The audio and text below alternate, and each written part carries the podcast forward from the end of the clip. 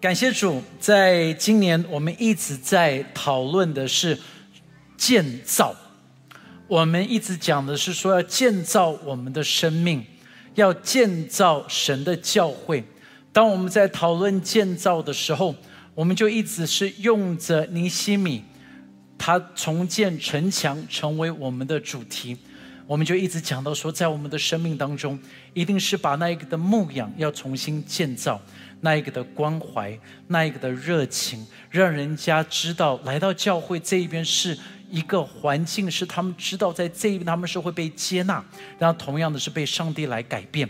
然后我们就看见到从了阳门，我们就进入到了鱼门，就讨论到的是在教会当中，我们怎么样子把福音给带出去，怎么样子分享见证，怎么样子让大家看见到信耶稣的美好是什么。我们看见到，从鱼门进入到了古门，在生命当中有很多的关键，有很多的习惯，有很多重要的在教会当中的属灵的纪律，是需要能够操练出来的。当我们看见到，当你有属灵的纪律、属灵的操练，你就能够去面对什么呢？生命当中的低谷。因为在低谷当中，你需要神的能力，才能够再一次的爬起来。在低谷当中，你就开始学习到，因为生命里头一定会有很多的垃圾需要去处理。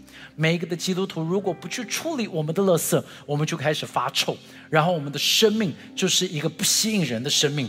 所以。如何面对这一切呢？一定是有圣灵的大能，所以我们开始讨论到了全门。有了圣灵的大能，有了圣灵在我们的生命当中，我们就可以成为一个有能力的人。所以生命就变得越来越不一样。当我们是有能力的人，我们就开始知道这个的能力不是只是一直在这一边，是需要有神的话语。所以我们就看到神的话语在水门当中，神的话语怎么样子洗净我们，怎么样子给我们力量，怎么样子供应给我们，让我们看见在生命当中，在我们的教会，在我们的家庭，有很多东西是值得我们去征战的。我们看见到征战就在马门这一边，是有属灵的征战，是需要努力，是需要去保护。然后我们就知道生命是有盼望，因为我们基督徒看的是盼望，而不是希望。希望讲到的是统计学，盼望的乃是定睛在耶稣的身上，因为他说有就有，命立就立。而今天我们就进入到这最后的一扇，在这边讲到的是叫做哈米佛甲门。哈密佛甲门，它的意思是什么？哈密佛甲门叫做数算，算清楚，或者是叫做纪念，要能够看上帝在我们生命当中所做的一切的事情，因为他的恩典是超乎我们所求所想的。我们一起来祷告，主耶稣，求你今天对我们每一个人来说话。谢谢你，让我们一直被提醒，我们要重新建造我们的生命。上帝，求你在这边继续对我们说话，奉耶稣基督的名祷告。所以，当我们开始讲到说我们要能够感恩，感恩这一段的时候，最在圣经里头，我觉得大家会非常熟悉的一段，是从诗篇的一百零三篇。我们很喜欢的是他第五节，在这边就会常常讲到是说，他用美物使你所愿得以知足，以致你如因返老还童。为什么没有阿门呢？就是说，他有一个的应许，说你能够如因返老还童，你会得到美物。所以我们通常都是看这一节的经文，然后大家都是背这一节的经文。但是这个的解经就会有一点点的问题，可能是中文在这一边大家所看见到的。但是如果你仔细的去看的话，这一段的经文它是从第二节所开始的。他第二节在这一边所说的是什么？第二节他说：“我的心呢，你要称颂耶和华。”不可忘记他的一切恩惠，OK？他说你不可忘记他的一切恩惠，然后他就开始形容不可忘记的恩惠有什么。他说你不可忘记的恩惠有什么呢？他赦免你一切的罪孽，医治你的一切疾病，救赎你的命脱离死亡，以仁爱和慈悲为你的冠冕，用美物使你得愿的得以知足。他说你不可忘记这一切。当你不忘记，就以致你如因返老还童。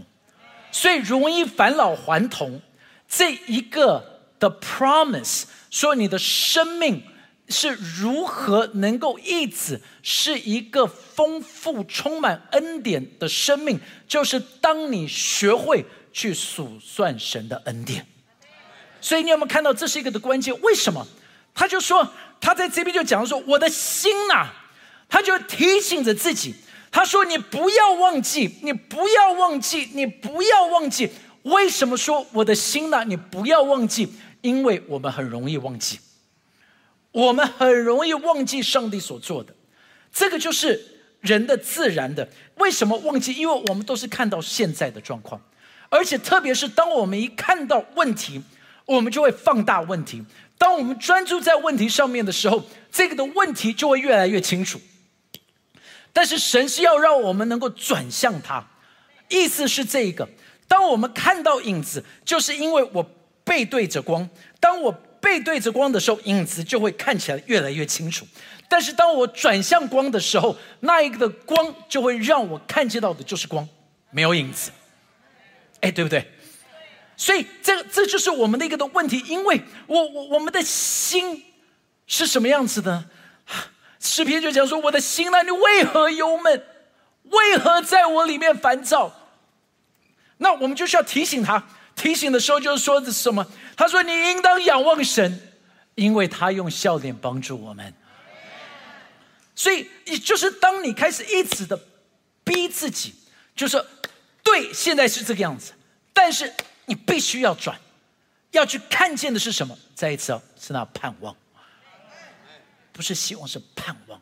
当你看见盼望，当你专注在盼望上面，突然间你的心就会变得不一样。所以他就说，你要一直去记得，你要去记得所发生的事情。因为当你去数算的时候，当你去记得的时候，当你去回想，你你就开始看清楚方向，方向就会清楚。当你回想的时候，你就会发现明白一切都是有意义的。OK，这些东西就是发现，哦，哇哦！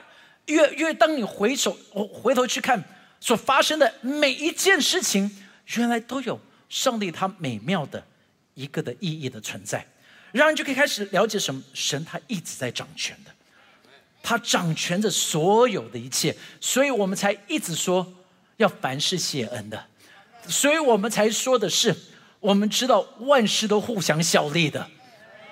就是你，你，你在这边就突然间，当你一直回想的时候，你就可以开始看见到神的恩典与心事。所以这个的数算是这么样子重要的一件事情，因为你知道，我我我们一定要学习，在这边他说：“我的心呐，你要称颂耶和华。”我为什么他说用称颂？因为神的宝座。乃是建造在我们的赞美的上面。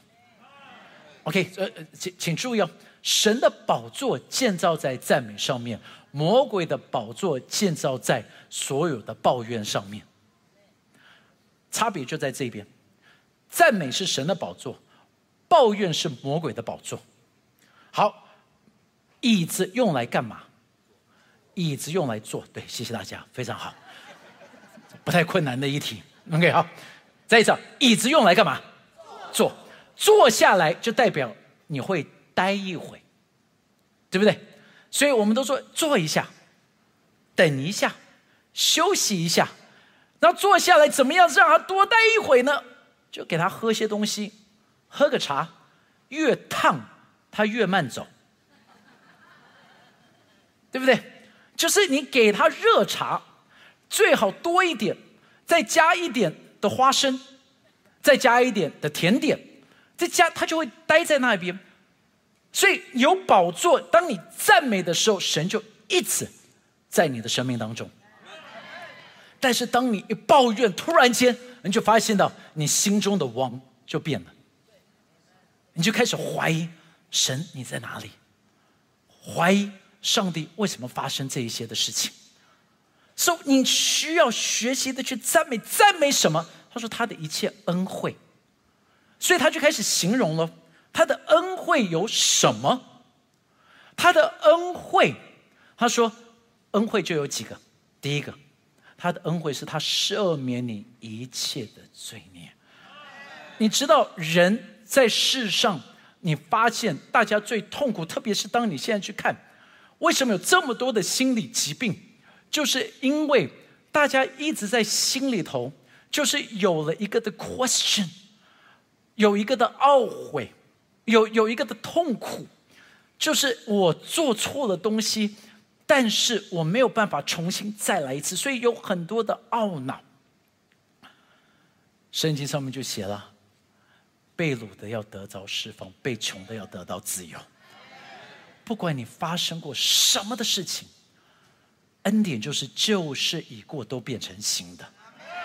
不，我们很大的一个的困难就是，我们常常觉得我很难信主，或者是甚至我们说他很难信主。你有没有没有讲过这个？就是哎呀，你要不要邀请他来教？no no，他很难信主。你不知道他做过什么。我不需要知道他做过什么，我只知道福音的大能是让一切信他的生命都能够被改变的。这就是福音，不是吗？就是不管做错什么，不管背景是什么，上帝都能够救他脱离一切的罪孽。所以今天接下来哦，我们这一篇的信息特别的就是。不是我来这一边讲，是要让很多人的生命的见证，让你看到上帝在做的是什么。让我们今天一直数算上帝的恩典。我要先请郑坤哥来这边分享。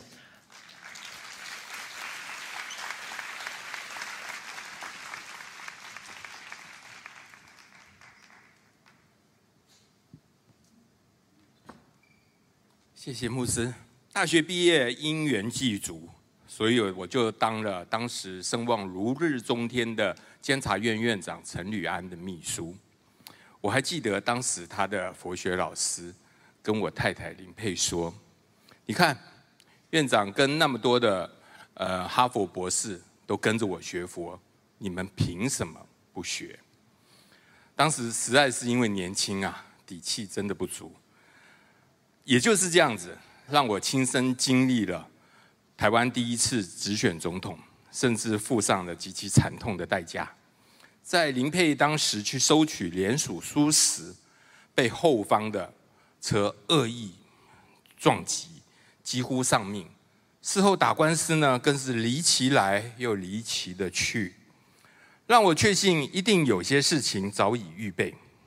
结果大家都知道，接下来这几年我。或是跟着院长，或是带着林佩往苦寒之地去参访各大藏传佛教的山头。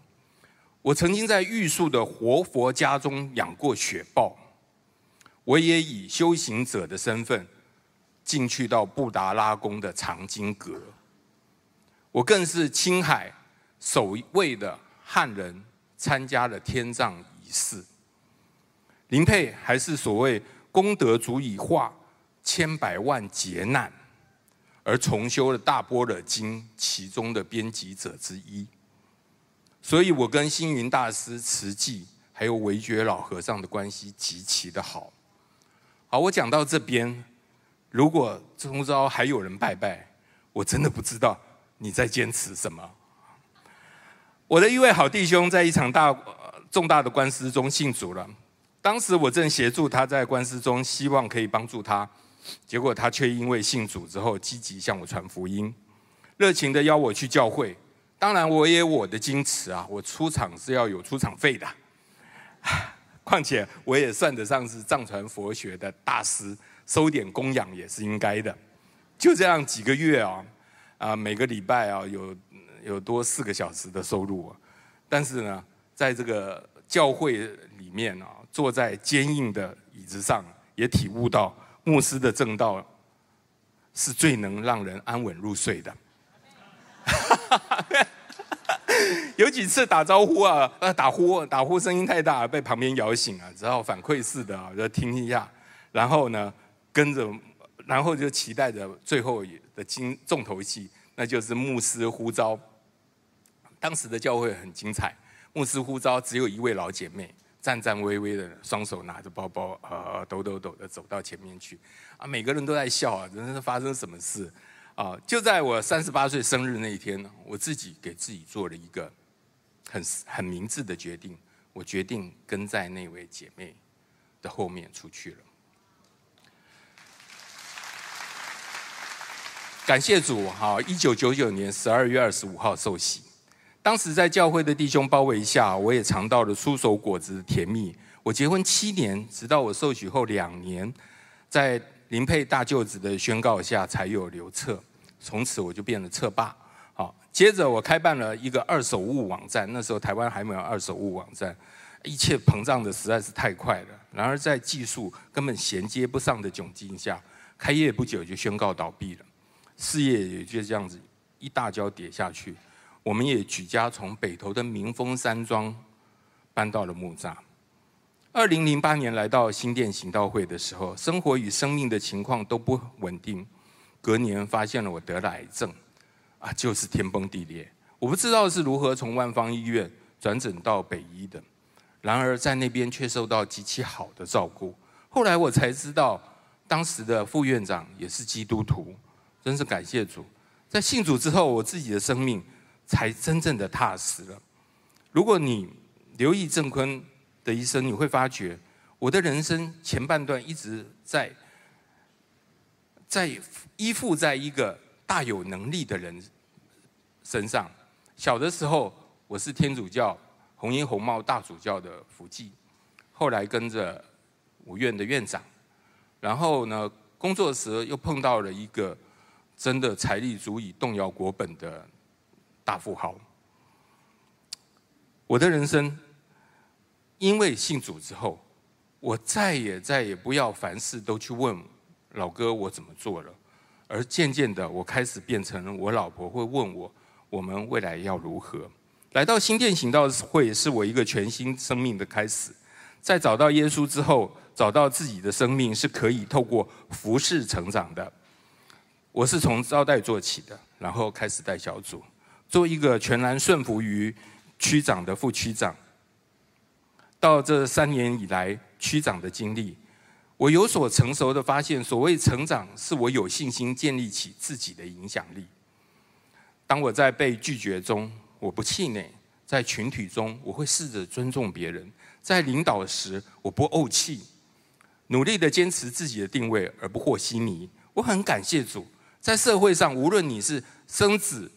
得癌症或是事业垮了，这都这些都是大事。但是在新店行道会，只有圣诞季跟烈火特会是大师，其他的都是牧师所说的小菜一碟。最后，我有一件小事，麻烦各位，九月九号我们办了一个演唱会，会后会有售票。好，我优待各位，日后凭票根，凡是法律还有香港教免费咨询啊，谢谢各位。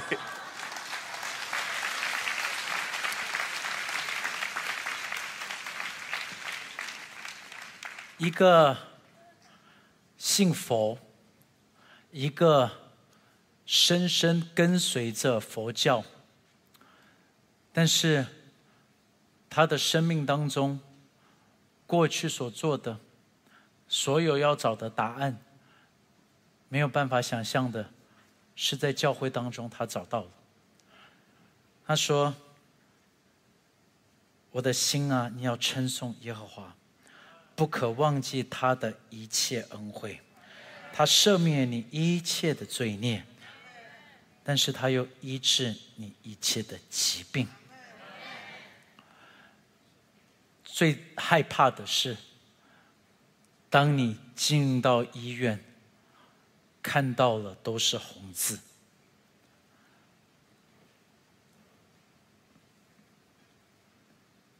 我们最害怕的。都是医生突然间打电话说：“你赶快到医院。”最害怕的就是医生不好好说话，都要这样子。看到医生最害怕他摇头。但是你知道吗？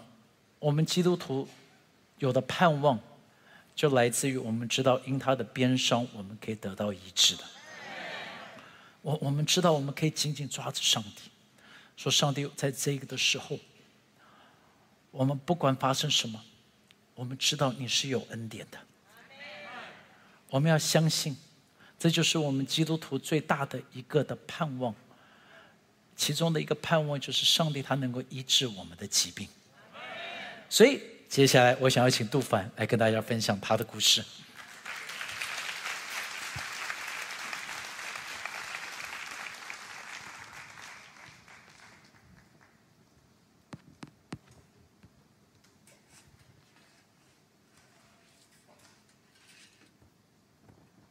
大大家好，呃，我是非樱木区二二零六小组的杜凡。那今天要来这里分享我病得医治的见证。在一百零二年，我因为连续有半年的时间哦，就反复的一直在感冒。那同时间，在我的皮肤呢，也不知道什么状况，就长出了很多的脓疮。那整个范围呢，从我的膝盖。一下一直到我的头皮，非常的不舒服。那我就到了新店的更新医院的皮肤科去就诊。当时皮肤科的医师看了以后呢，就先说这个可能不是一般的皮肤病。那随即就做了一个切片。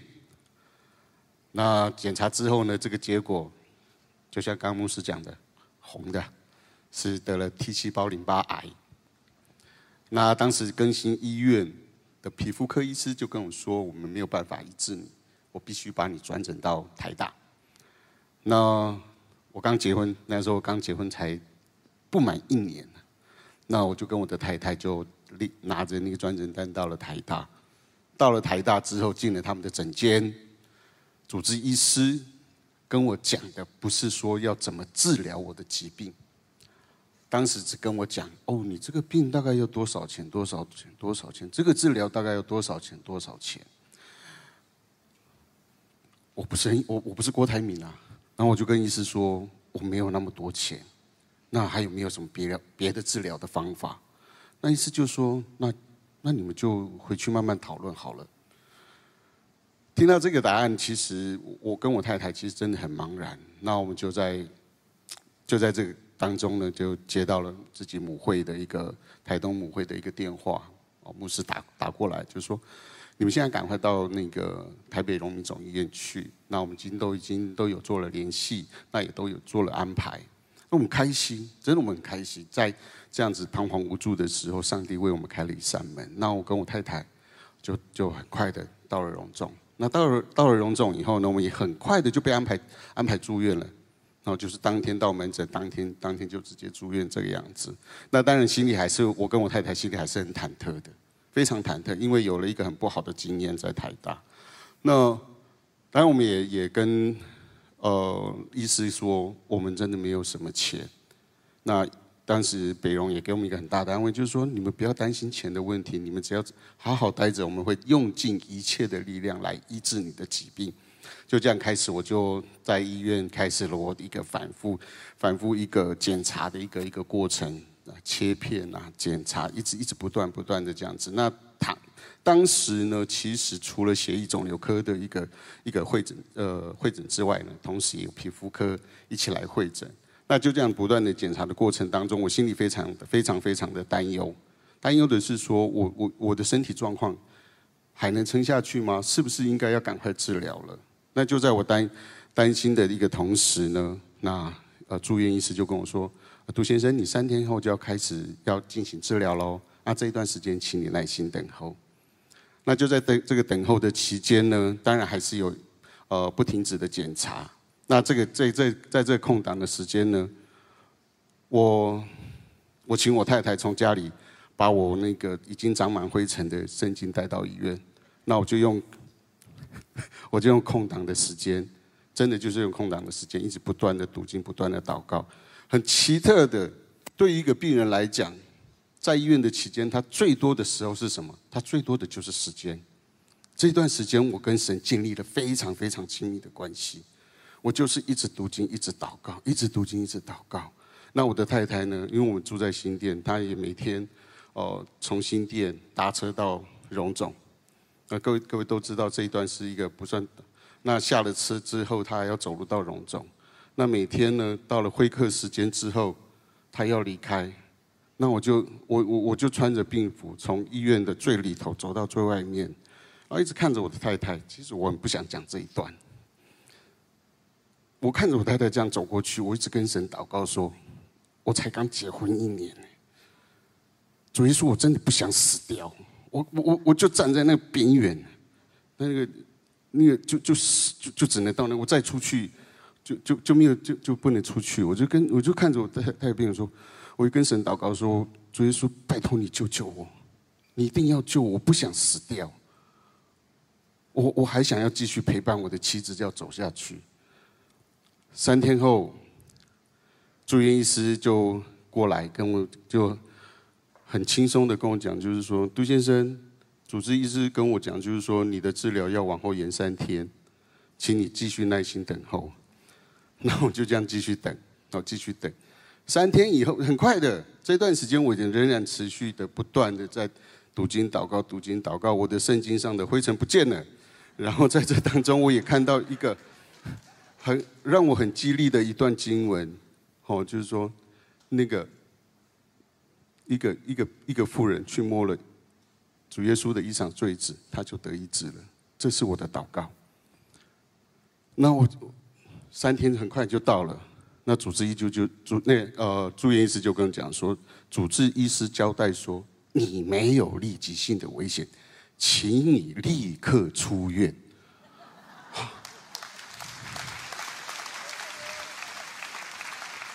感谢主，我们没有办法解释这是为什么。那我跟我太太很快的就把把整个就打包起来。那住院医师还特别交代，一个礼拜以后你们要回来哦，你们可能要做门诊的一个化疗。住院期间我没有看过我的主治医师，那一直到我回门诊之后，我终于看到我的主治医师了。没有想到我到诊间之后，我跟主治医师讲，就是说，呃，主治医师当然问了我一些的问题。那他就问我说：“哎，你的疗程做完了吗？”那我只有回答就是说：“我没有做任何的治疗啊！你不让我做任何的治疗，你就把我赶出医院了，你不知道吗？”那主治医生就很气的就说：“怎么可能？一定是你搞错！”那就在这个争执的过程当中，他就把把我轰出诊间了。我一脸茫然，还有我的太太，我们两个人站在那个诊诊间都没有人，我就看着。不知道怎么回，我们不知道怎么办，那我就打电话给小组的一个小组的弟兄，他是更新医院的医师，他就跟我讲说，没关系，那你就赶快带着你的病理报告，那回到我们更新来。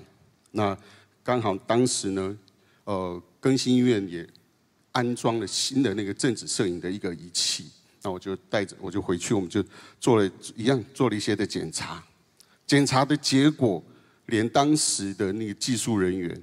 很特别，我不知道为什么赵婉他当下就直接跟我讲我的结果，他就说：“怎么可能？你的身上没有任何一颗癌细胞呢？”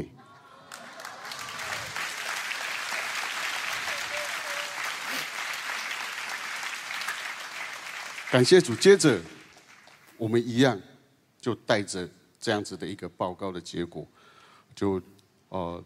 到最后就我们一样，就到那个核心医院去。我也不知道为什么到核心医院去，贵的要命。但是，但但是也真的真的也都是教会教会在安排的。那我就很很顺服的去了。到了以后呢，那个到了诊间，医师就很微笑的跟我讲，没有冷冷的微笑的哦，跟我讲说，杜先生，我可以告诉你，我们看过了你所有的报告。跟从最初的一直到最近的报告，你没事了。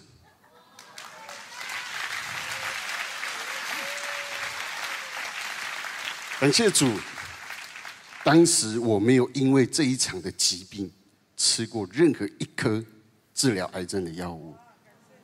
更感谢神的是，这个过程我没有经没有经历过任何一个化疗的疗程。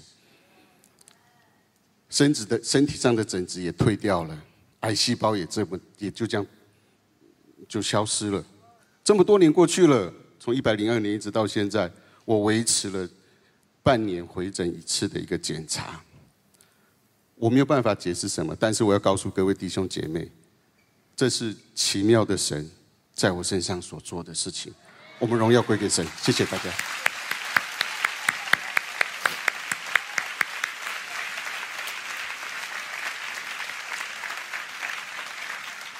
在我们教会，杜凡的故事不是唯一的，有很多人的身体得到医治，有很多的时候我们都有经历到神迹，就在医院当中，在家庭里头，很多很多很多的神迹，很多次。医治的神迹一直的发生，我们的神是医治人的神。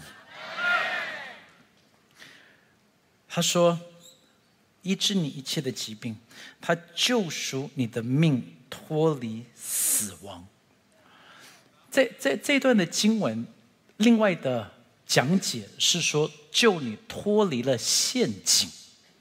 他说：“一个 pit，一个洞。”常常我们就好像掉到一个的陷阱，这个的洞不知道是谁挖的，反正我们就掉进去了。掉进去之后，我们也不知道要怎么样子出来，我们就一直的爬，一直的爬，一直的爬，一个的债务的洞，一个的关系的洞，因为就就是这些的难处。但是神他在这边给的应许，就是他能够救你脱离这一切的。我们教会有很多的见证，是你怎么样子是从洞里头爬了出来。那今天要请的是博才来跟我们分享他的故事。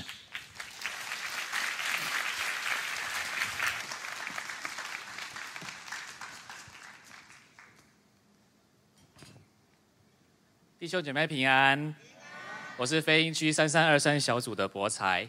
今天要跟大家分享我的生命故事。从小我就是一个很自负又骄傲的人，我有点小聪明，不爱念书，但总是能够临阵磨枪就磨出个好成绩出来。呃，开始工作也是如此，遇到问题就是靠自己的能力解决。加上那个时候我也拜拜，所以总是遇到问题，但是就是能够过关斩将。像一路上虽然有波折，但是我也成功的进入到上市电子公司。有着令人羡慕的薪水和股票，工作看似光鲜亮丽，但是内心总是很空虚，找不到认同感。因此，我便离开台湾到大陆发展。感谢神，这个决定让我遇到了一样是从台湾到大陆工作的妻子，她带领我认识主，改变了我的生命。为了追她，我便开始每周日从浙江到上海的教会做礼拜。这样一去就是去了六十几个周日，超过一年的时间。在这个过程当中，我渐渐开口唱诗歌、敬拜、赞美神，也开始认真的听牧师讲道。一年之后回到台湾，就决志受洗。受洗之后，神让我真实的经历要依靠神，而不是依靠人。二零一八年，因为原本公司失去了最大的客户而进行重组，我离开了待了十二年的公司。从原本外派大陆的总经理，回到台湾从零开始，一路平顺的我，从来没有想过中年失业这样的事会发生在自己的身上。当时刚刚结婚，又买了房子，随着没有收入的日子增加，我对未来感到焦虑、恐慌及不安的感觉也越来越强烈。在这一年，我从职场的高峰跌到了低谷。整个二零一九年，我是完全没有收入的。此时，一个做博弈机顾问的机会临到，这是一个很大的试探。但碍于财务的压力，我很快便接下了这个工作机会。因为当顾问，当博弈机顾问的收入很丰富、很丰厚、很丰厚。我也向神祷告，希望这个专案能够顺利的进行，这个新的博弈机能够上市而且大卖。但是在专案的进行过程当中，我心里常觉得怪怪的，有疙瘩，没有平安。我就向神认罪悔改，我祷告求神关闭这条路，并求神另外开一条合他心意的职场道路，而且我要完全的顺服。感谢神，神不可思议的让客户关掉了我正在合作的这个部门，整个案子移转到了美国，我也得以在这个专案当中。全身而退。接着，神又奇妙的带领我成立一家公司，做的是我曾经轻看的国际零件采购。公司成立至今已经四年了，神也改变了我对这个产业的看法。而且更重要的是，透过这个公司，透过这个工作，我能够接触制造业的中小企业主，和他们建立关系，有机会带他们认识神，传扬福音。在这四年当中，公司不但稳定成长。而且我有更多、更自由的时间读经、祷告、陪伴家人、传福音。回头想想，有几点是特别想与生命低谷中的弟兄姐妹分享的。首先，在面对财务上的压力的时候，做出合神心意的选择很重要。再来，越是彷徨看不到路的时候，我们越是要花时间来亲近神。最后，我们要顺服神的带领。因为神的道路高过人的道路，神的意念高过人的意念。感谢神将一切的荣耀都归给爱我们的天父。阿门。我们谢谢博才。就当你能够看到这个的洞，已经这么久的时间没有薪水，不知道接下来该怎么做。但是当你信任，当你抓着上帝。你就看见上帝怎么样子带领你，从这个的陷阱里头，能够平安的走出来了。Amen。这就是神的恩典。我们接下来看，他说，医治一切的疾病，他救赎你的命，脱离死亡，以仁爱和慈悲为你的冠冕。仁爱和慈悲为你的冠冕，你是看见到。这一条的路上面，原本不该是你的，但是是他的慈悲，就带领着你这一条的路，一直一直一直平安的走了下去。当我读到这一段经文的时候，我就开始想到，上帝是怎么样子恩待着我们的教会。当新店行道会在一九七六年。开始的时候，就在那一个的小小的会堂。其实我到现在跟牧师一直没有办法同意在这一点上面，因为我觉得是首尔大叔旁边的那一家才是的会堂，但是他一直说是首尔大叔的那一间，我觉得是首尔大叔左边的那右边的那一间呐，所以我们到时候应该再找几个，像那个要要问干爹一下。到底是哪一间？我觉得不是首尔大叔，应该是首尔大叔旁边那一间啊。就是我们应该看这上面有没有他的地址。哎呀，不不，你你能够想象，在那时候哦，这一间的教会是在稻田里头，哎，就旁边都是稻田，就晚上都是蝙蝠，早上都是蝌蚪啊、青蛙啊、蜻蜓啊。就，you know，你你你就能够想象吗？想想，我，但是这间教会，上帝就在这一边建立着他。然后这间的教会就从这边就搬到了白人街，在白人街那小小的一个透天，在那个地方，上帝就开始动工，圣灵的工作开始发生，不是因为我们厉害。不是因为我们有财力，不是因为我们教会有任何的才华，但是这一间的教会就是在那里，那小小的客厅，我到现在记得每一次礼拜天，就是把客厅里头的那一些的椅子，客厅的椅子收掉，然后就是摆板凳，摆了板凳，聚会完结束，再收了板凳，再推了餐桌出来，把那一些的椅子摆出来。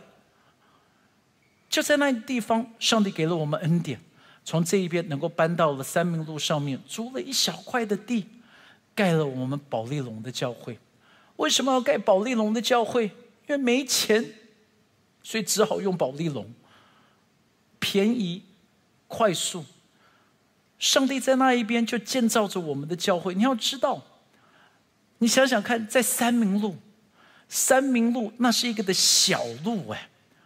三明路那一边，你能够想象吗？没有公车哎，公车只有一班，没有停车场，那时候连 U bike 都没有。但是这间教会，上帝就恩待着我们，都是神的恩典。从这一边，当我们教会没有存款，只有十万，用十万能够去把这一块地买下来，可以盖了我们的三明堂。三明堂，你能够想象三明堂，上帝能够用这一间的教会把它建立成一个国际型。当这边没有停车场，当这边当时也没有捷运，对不对？也呃，我我我问一下。有有多少人在这时候你就已经参加我们的教会？举手一下。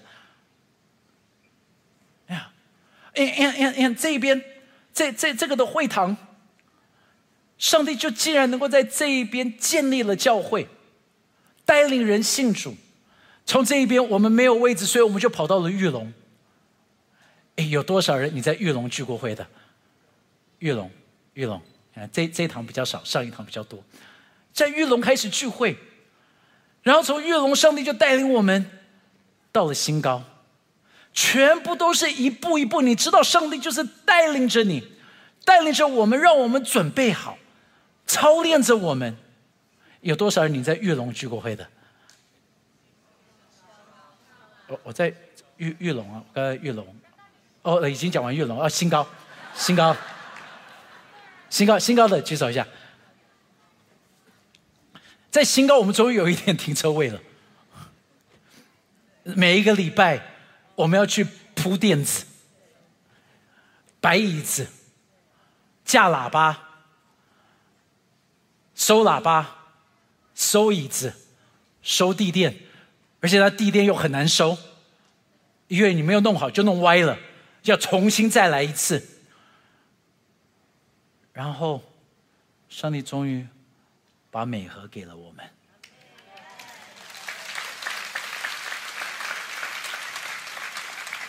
都不是我们自己做得到，全部都是神的怜悯。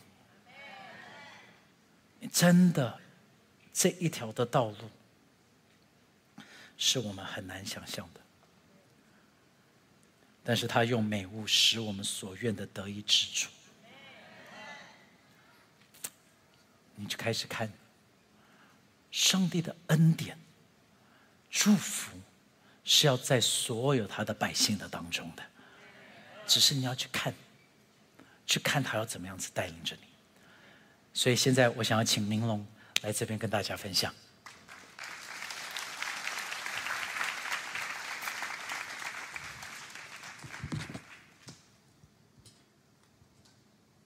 It's my turn. 主日平安，我是三木区三五二小组李明龙，倒过来念叫龙明利。过去因妻子被鬼附、忧郁症的关系，在二零零六年，为了陪伴妻子，免得她在我看不见的时候闹自杀，我辞掉外商经理的工作，成立公司。一年的时间前，公司烧得很快。零七年开始，跟亲友、亲朋好友借钱。零八年负债度日，房子一度撑不下去，想要卖掉。小组弟兄姐妹也开始为我们家祷告。当年十一月，女儿出生，仅存的零钱硬币的我们，连生产费用都没有着落。后来女儿长大了一些，但我们连吃饭都很困难了，更别说买新衣服穿。于是就透过教户教会财务组。帮忙询问是否有可以接收有人不穿的衣服。淑仪夫妻当晚就买了两套衣服送给我们，而吃饭则时常靠着在餐厅打工的别的姐妹，把剩下的菜饭打包送给我们。家里当做工厂，自己手工焊接电子零件、制作线材、包装出货，样样都靠着自己。做贸易进口电子商品。换成自有品牌转卖，结果巴基斯坦的客户给假水单，我信以为真，就把货快递出口出口去了，结果骗走我的货，让原本生活就困难的我们更加拮据。我的妻子不止一次告诉我，这一切都是来自于神的管教，没有好好信靠主，在最痛苦、走投无路时。我只能跪下来流泪祷告，求神怜悯救救我，破碎我的骄傲，赦免我不信靠主的罪。当我开始认罪悔改，将我们家献给主，接待无家可归、负债家庭、宣教士以及吸毒者时，在二零零九年，神怜悯带来了客户，他们是做专业快速烤箱的德国公司，在大陆设厂行销卖产品到全球。我们是帮他们做硬体电路设计加软体开发的 ODM 生产厂商。从打样到量产，共花了约三年的时间，公司才得以慢慢的转亏为盈，家中经济跟着也慢慢获得改善。而之后更与客户紧密合作，陆续开发出了二十一种的语系产品，才让客户放心。且持续稳定的下单，目前已经合作了第十四年。感谢神，二零二零年开始的新冠疫情关系，大家因为不能出门，只能宅在家。客客户的烤箱生意反而变好，没有变差，让我们能持续为客户生产交货及后续的客服工作等等。两年前也为客户新开发连接网络功能的产品，在今年二零二三年开发成功，并与并已经于五月生产出货。客户追加订单，到年底，今年年底还有两批待生产的货。这真是让我们经历在人不能，在神凡事都能的大恩典。阿门。感谢神，三年前。我有上台分享见证过。二零一六年，我们买了两千平的农地，两年后付清的农地的贷款。接下来，我们也将积欠二十年的房贷偿还付清。神是信实的，他持续的在我们家经济上的祝福。我们衷心的委托在小组支持教会和参与活动，而我的妻子热衷于服侍困难的家庭和教会。默默的为他们奉献，上帝的恩典通常超乎我们的所求所想。感谢神，在二零二一年，我们买到离家不到一百公尺的第二间房子，它使我们的福杯满意。最后，以撒加利亚书四章六节，冠军之耶华说：“不是依靠势力，不是依靠才能，乃是依靠我的灵，方能成事。”从零八年的负债度日到现在买了农地跟第二间房子，我相信当我们学习胜负神、学习顺服神的带领，委身在神的家中时，他会赐给我们超乎所求所想的恩典。阿门。将一切荣耀归给神。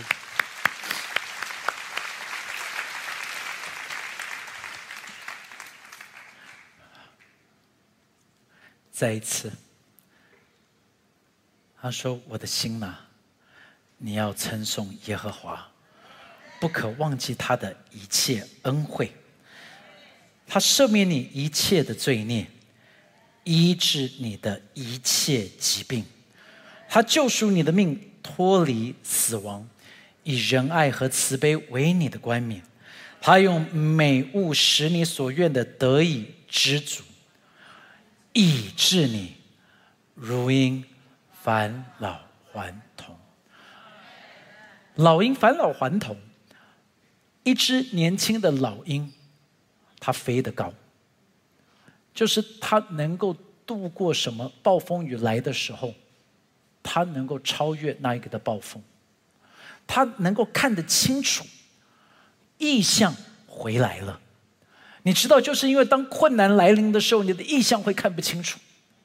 但是如因烦恼，就是当你学会赞美，当你学会感恩，当你学会数算恩典，你看的就会越来越清楚，而且是抓得准，因为他的爪子，那个的鹰爪就突然间力量回来，就不会一直失去东西，不会一直错过，你看得远，飞得高，抓得紧，这是神给的应许。但是重点就是你是否记得。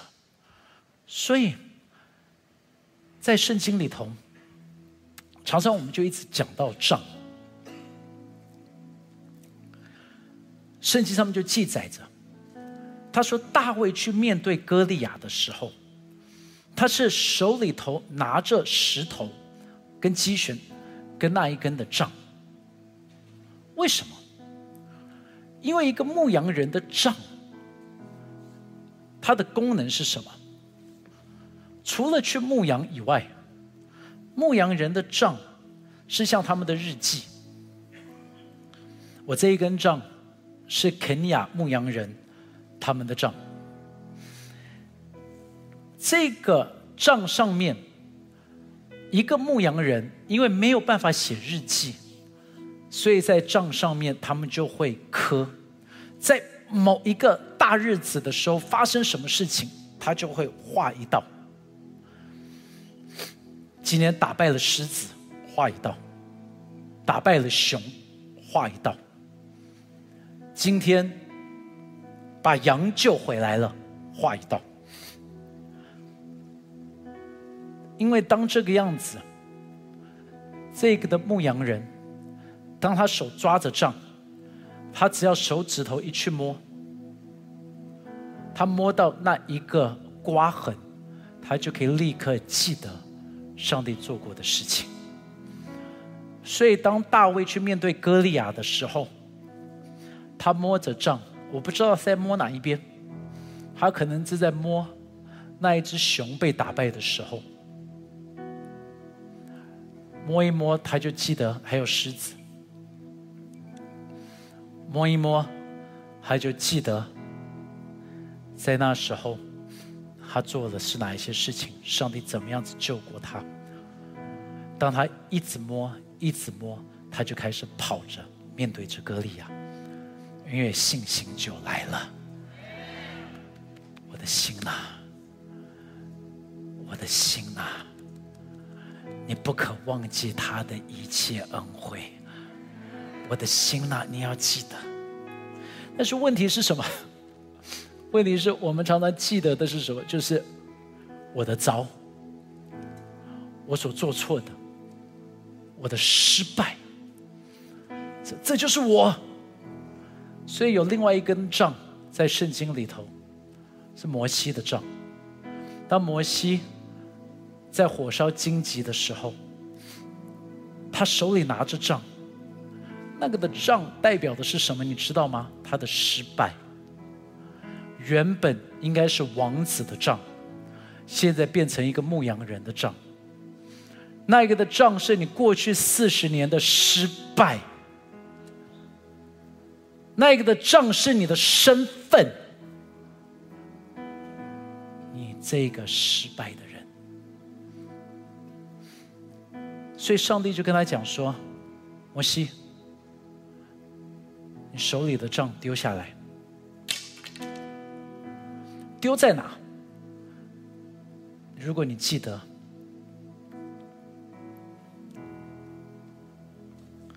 是他脱了的鞋子。”的那一块，他说这是圣地，所以很重要的哦。他站在圣地上面，他把他的身份、他的过去、他的失败丢了下来，突然间变成一条蛇，然后这时候他看到那一条蛇的时候，他就害怕。因为我们常常会怕我们的过去，我们很害怕说：“Oh no！如果有人知道我做错的话怎么办？”Oh man！我不知道我在 FB 上面的那一个的 po 文删掉了，有没有人先已经把它照下来了？我我我我怎么办？但是这时候神就说：“你去抓。”而且他说是抓住它的尾巴，抓蛇是要抓哪边？喂，你们都有经验啊，对不对？应该是要抓头，但是他说抓尾巴，抓尾巴很危险，因为如果一抓尾巴，它就 就可以回来咬你嘛。但是他说：“no，你要去抓它的尾巴，你不要害怕，因为你听我的，就是你把你的过去、把你的失败、把所有东西交给上帝，让时候会到。”他说：“你去把它再抓起来。”所以你很害怕呀，你应该要。你要知道那是你的过去，但是当他顺服着，说时间到了，你能看吗？他他他是需要小心的。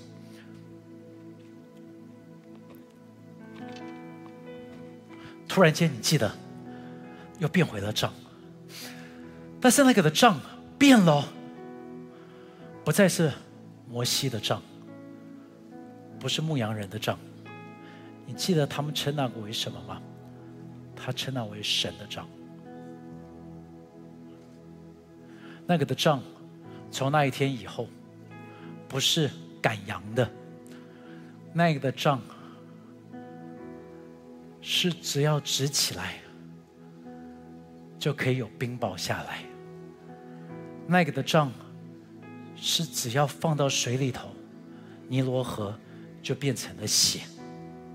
是他一挥，天空变黑；他一摆下去，红海分开来。同一个的杖，原本是失败。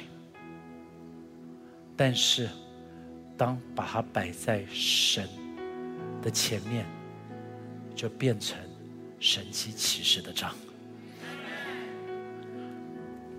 所以，你知道，我们要能够把我们所有的一切，我们的过去、成功、失败，everything，当你摆在神的脚前，突然间就会变得不一样。你说失败摆在脚前，怎么会变得不一样？对我原本失败，但是上帝进来还能够用我，感谢主，这就是神的恩典。我都牧师，我现在还在疾病当中，yes，但是就算在疾病当中，你还是能够来荣耀神，因为神还是没有改变的。你就成为一个的见证，你能够想象吗？你在疾病当中继续的荣耀神，那就是羞辱魔鬼。因为你还是给了神一个的宝座，你还是在这边荣耀着上帝，魔鬼就被羞辱了。你能够想象吗？那不就是魔鬼最大的羞辱吗？就如同约伯，魔鬼就说约伯会咒诅你，但是没想到约伯继续的献上感恩。